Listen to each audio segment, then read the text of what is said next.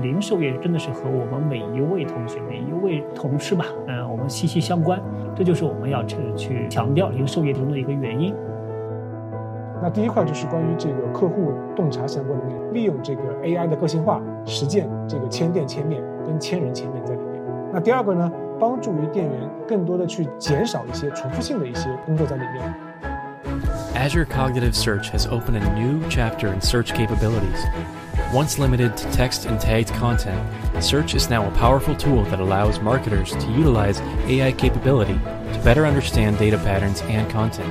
那第三块呢是关于这个智慧供应链相关的一些分享。通过一些机器人的方法，或者说自动化的方法，来去把我们整个供应链后端仓库也好，调货、取货、送货的响应时间能够大幅缩短。